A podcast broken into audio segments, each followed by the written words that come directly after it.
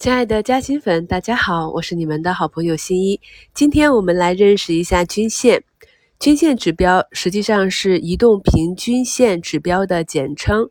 就是将个股每天的收盘价加权平均，从而得到一条带有趋势性的轨迹线，就是我们在 K 线图左上角看到的 MA 五、MA 十这样的指标。简单来说，就是移动平均线，也就是股票几个收盘价的均价。比如 MA 五就是近五个交易日收盘价的均价，每天日内股价变化的时候，均价也会随之变化。如果我们把 K 线指标图调成周线级别，MA 五就是近五周每周最后一个交易日收盘价格的平均均价。如果我们把 K 线指标调成月线级别，那 MA 五就代表着近五个月每个月最后一个交易日收盘价的平均均价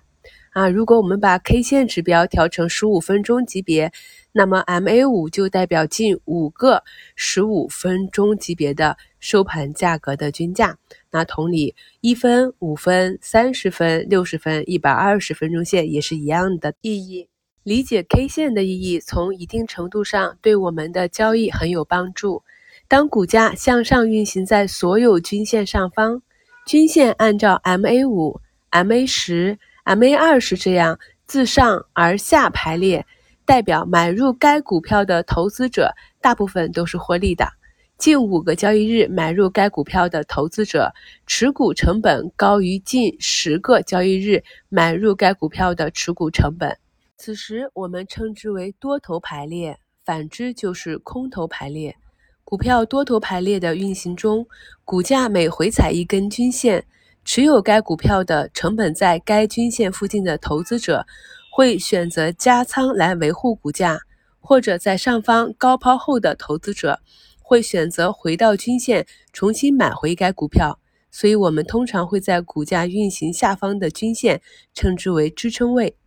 而空头运行的个股均线在股价上方，当股价反弹至某一根均线，代表在这根均线买入的投资者得以解套，就有兑现的动力，所以我们会称之为压力位。通常，当股价下跌企稳，开始进行反弹时，需要反身站上一根一根的均线，这就是我们说的摸线行情。比如，股价在漫长的下跌之后，终于站上五日线。股价向上方运行，去测试下一根均线，直至股价能够突破所有均线，重回多头趋势。股价突破所有均线，意味着前期均线买入的筹码全部获利，此时抛压较小，可以看作趋势反转。新一给大家做的节目都是脱稿，就是没有打底稿的，所以没有文字版。我会将配图放到节目的简介中，方便大家理解。